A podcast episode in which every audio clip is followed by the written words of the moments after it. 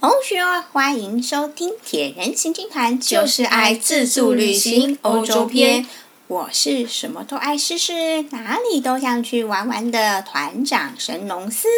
Hello，我是 Angel。就是爱旅行，要介绍给大家的是世界各地有哪些好玩好吃的城市，以及自助旅行我们有哪些特别需要注意的地方。那前面我们都分享了法国巴黎的相关经验，很多朋友啊，希望我们多分享一下我们对巴黎旅游的感受。或许有些朋友还没有到过巴黎，听过的巴黎介绍有总是那么的美好，不过实际上真的有这么好吗？有吗？跟大各位朋友保证，我们绝对是真实的经验分享。希望我们之前分享的巴黎景点有让你们有想去巴黎的感觉。哦，那你去巴黎有什么感觉呢？一开始啊，铁人行军团就是从巴黎开始的，跟大家一一样啊，就是听了那么多关于巴黎的罗曼蒂克啊，所以非常向往巴黎。当我们知道我们要去欧洲的时候，巴黎就是我锁定我非去不可的地方。去了才知道，这个城世界居然会有这么浪漫的城市，就像是我亲身的走进了好莱坞的电影里面呢，尤其是爱情电影哦。嗯整座城市散发的古典文艺气息特别浓厚，嗯，真的令人非常沉醉。对呀，仅仅啊，只是走，慢慢的走在街头，慢慢的走在塞纳河畔，满满的幸福感就填补填满了整个内心。因为啊，这种是一种长久的历史所累积起来的文化，这个文化它是其他城市难以仿效的特殊性。嗯，我觉得巴黎真的很赞。嗯，真的是非常的特别呢。能够亲眼看到罗浮宫这样丰富到怎么样都看不完的精致的艺术品，那闪闪发亮，就像是群星挂在椰蛋树上面璀璨浪漫的巴黎铁塔。你可以细细的欣赏凯旋门上面的浮雕。我们在巴黎的时候，我们那时候住的是靠近凯旋门的地方。每个晚上，我们都看着聚光灯照映下的凯旋门，哇，凯旋门真的好美哦。啊，对呀，他们特别会打光，然后把整座凯旋门照打得的真的是非常的非常美丽嗯，灿烂炫目。你在光影迷离下，我们可以看到门，它这个门柱上面有华丽的雕刻啊，整座凯旋门真的是美翻了。嗯，对呀，你看我们每天这样走过去，走过晃过，然后就看到凯旋门，超漂亮的，超漂亮的，嗯这真的是不虚此行。嗯，这种滋味啊，真是太幸福了。大家一定要亲自亲自来感受巴黎的滋味。嗯，对呀。希望大家能够在解封之后赶快疯狂的去旅旅游。对，而且而且一定要巴黎，巴黎真的太棒了。嗯，诶那你觉得你跟你原本期望的那个巴黎有什么落差吗？嗯，不会啊，巴黎真的是，诶，历史文物很多、艺术品很多的一个城市啊。像我们参观奥赛美术馆啊，还是罗浮宫这些，真的是实际看到这些，呃，以前我们在课本上学到的，就是我们以前就是课本讲说，哦，罗浮宫，什么罗什么叫罗浮宫？哦，原来这就是罗浮宫，嗯，对啊，那好真的美是好。现场看到的感受，又是真的是非常不一样的。哎，不过老实说啦，巴黎没有，虽然它的艺术品真的很美好，不过巴黎人感觉上他比想象中要冷漠啦，感觉上是这样子。可是我他可能是因为他真的是一个大城市，然后他真的是太多观光客了。要是你是一个大城市的人，然后每天有非常多观光客要没问你没路，路然后那你真的会烦死的。对啊，对啊，说的没错啊。嗯。不过还是有遇到好人呐、啊。反正好人也蛮多的。如果老实说，治安 其实不是很好。嗯。嗯，对呀、因为巴黎毕竟是个大城市，它巴黎也不是什么像迪士尼乐园这种的、啊，你只有游乐园才会有美好的事物啊。一个大城市什么样的人都会有，嗯，对其实呀、老实说，就算以台北市来说，也也是有好人有坏人啊。嗯，对呀、我我觉得还听说啦，听说是蛮多抢劫窃案发生啊。嗯，虽然呢、现实总是会有点落差，不过因为这又不是电影的那个布景，你如果现在电影太美好，你就去那种迪那个什么好莱坞去那种布景的那个地方就好啦。嗯，你现实太美好就是假象了，我这样子还是比较有这种真实的感觉，嗯，对呀、有有这种融入其中的感觉。嗯，那我觉得，你觉得你有什么地方巴黎最值得去的景点吗？哦那当然是罗浮宫喽。嗯，罗浮宫真的很棒。嗯，不，当然啊，铁人行军团介绍的每个景点都是经经典的景点啊。那这些景点就是这些景点组成的巴黎。嗯，对你，觉得少好像少去一个景点，好像就没有到到巴黎。嗯，你觉得？我觉得巴黎至少要玩三天两夜才足够。哦，不止吧？对啊，因为毕竟我们介绍的这些都是比较属于古典的方面，他们也有属于现代艺术的方面。我们现代艺术就没有再去。对啊，像庞毕都那些，嗯，就还目前还没有去过啊。那未来有机会的话，可能会再过去看看呐、对啊，那你个人偏好是哪一个景点？就是罗浮宫。哦，是是的，对啊，我也觉得，我我如果是我来挑那个最最美好的景点的话，我也觉得是罗浮宫。嗯。因为要景点有景点，要文物有文物，要皇宫有皇宫，嗯、要璀璨浪灿灿烂的有璀璨灿烂。嗯。所有的愿望都能够一次满足，就只有罗浮宫。嗯， 那巴黎呢？你觉得巴黎，那跟我们之间有什么文化冲击吗？嗯，我就觉得还好啦。可是我觉得他们巴黎好像建筑物很大，然后门也很大的感觉，嗯门好感觉上它每每个民房的那个大门都很气派。嗯像我们平普通就是铁，顶多就是那种普通那种不锈钢铁门嘛，可是他们都不一样，他感觉上哇不一样，好像所有的整个城市的人都住在古迹里面啊，。真的耶，因为他们就是嗯、呃、几个世纪以来建的那些房子都没有在改建啦，那所以他他们完完全维持的就是老城区的感觉，老城区的感觉。嗯因为他们房子应该几百年了吧？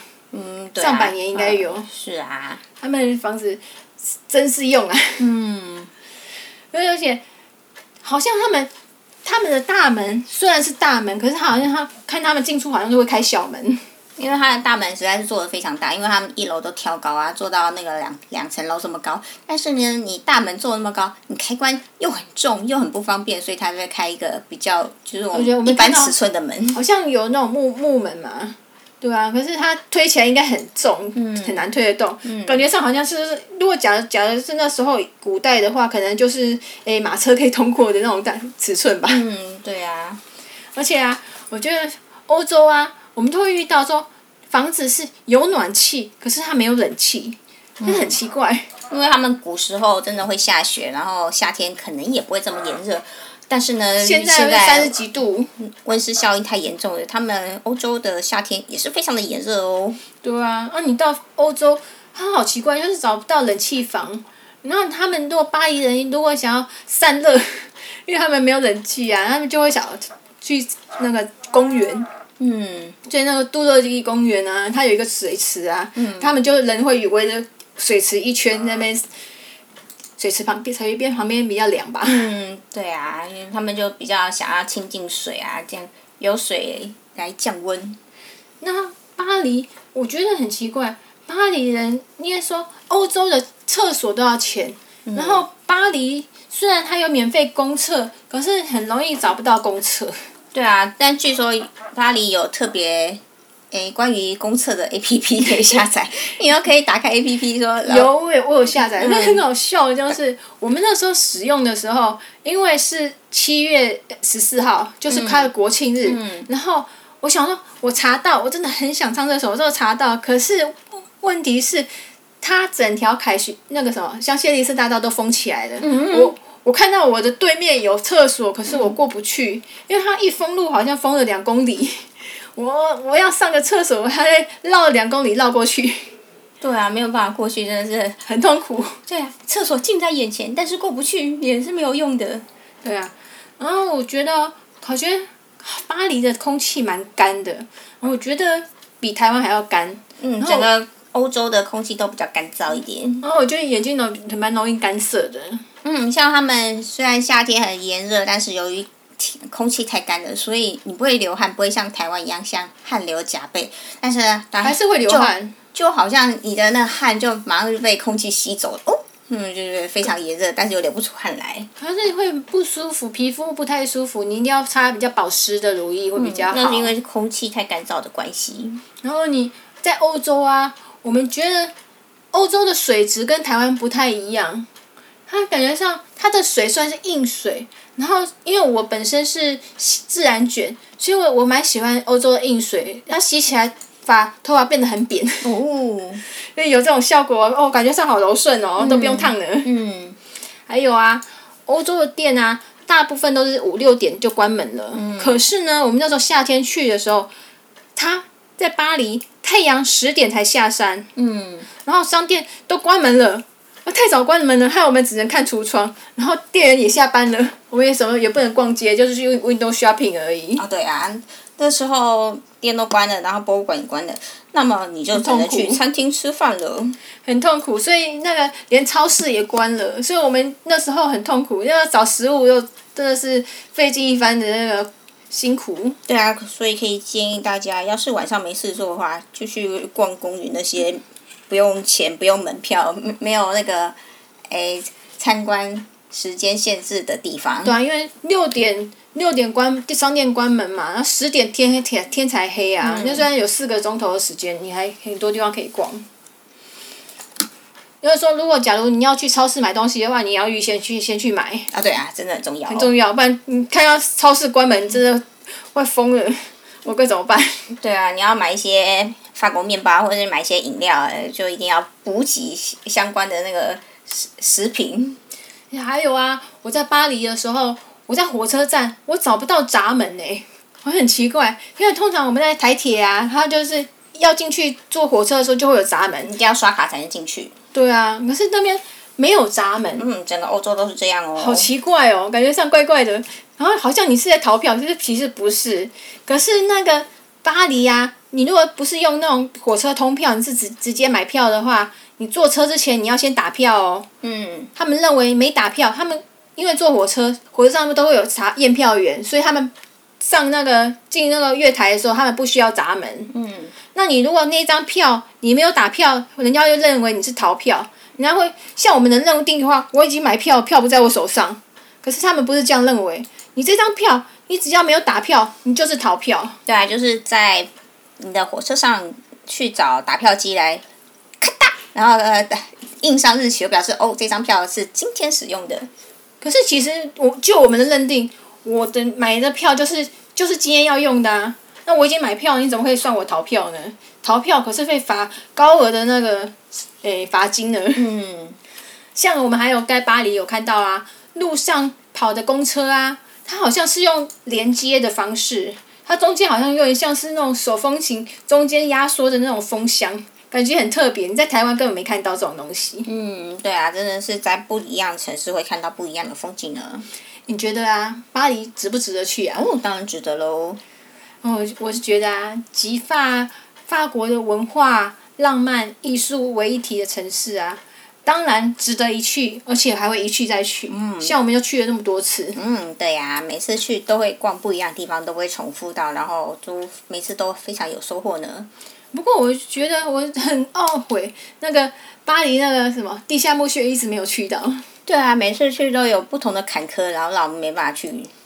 对啊，所以说巴黎还不只是艺术诶，连那个经手都有。嗯，对呀、你觉得啊，什么时时期啊，去巴黎是最好的？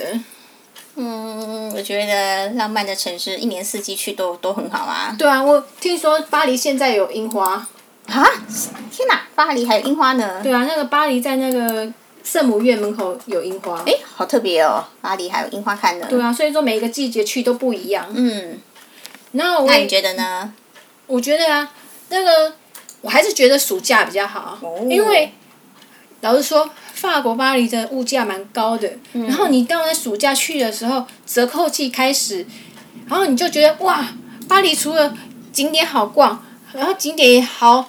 也很好玩，然后又很好买，嗯而且最重要的是七月十四号国庆日，嗯，他们的阅兵实在是绝对不能错过的景点，哦，有阅兵，然后还有当天是免费的罗浮宫可以参观，哦而且晚上还有烟火哎，哦，烟火可是放在埃菲尔铁塔旁边哎，在埃菲尔铁塔旁边看烟火真是太特别了。在巴黎呀、居住大不易。我们在旅客主要浏览的巴黎，主要分为二十个行政区。你要看说你要住宿的旅馆的房电话开头，你就知道它是位在哪一区，或者是看邮递区号，巴黎的邮递需要有五码，开头一律是七五零。不过你看末两码，你也知道它的位置。一般来说，数字越少是越安全的。第一区有罗浮宫，第二区有歌剧院，第三区有毕卡索博物馆，第四区是马黑区，第五区是万神殿，第六区呢有左岸咖啡馆，第七呢有伤兵院，第八则是香榭丽舍大道，第九区有拉法叶百货跟春天百货。到此为止都是相对比较安全的区域，住在这里比较没有安全的顾虑，不就代价哦，就是特别贵，啊，对啊，双人房至少四千起跳。哦，这有点贵 呢。对啊，那排行比较后面的区域啊，大家都不建议居住，嗯不是不止不建议居住，而且也不建议去经过那里去经过那里，经过也很危险啊。对呀、你先介绍附近的环境啊。第十区有巴黎的北站，跟黑诺诺，跟巴黎的东站，跟黑的 East。往巴往伦敦的欧洲之星就在北站搭乘，往阿姆斯特丹、布鲁塞尔的火车也在北站，就是阿姆斯特丹，诶、布鲁塞尔就是诶、那个叫什么大力士，嗯，火车就是、嗯对往阿姆斯特丹的，那往柏林、维也纳、苏黎世的火车则是在东站搭乘。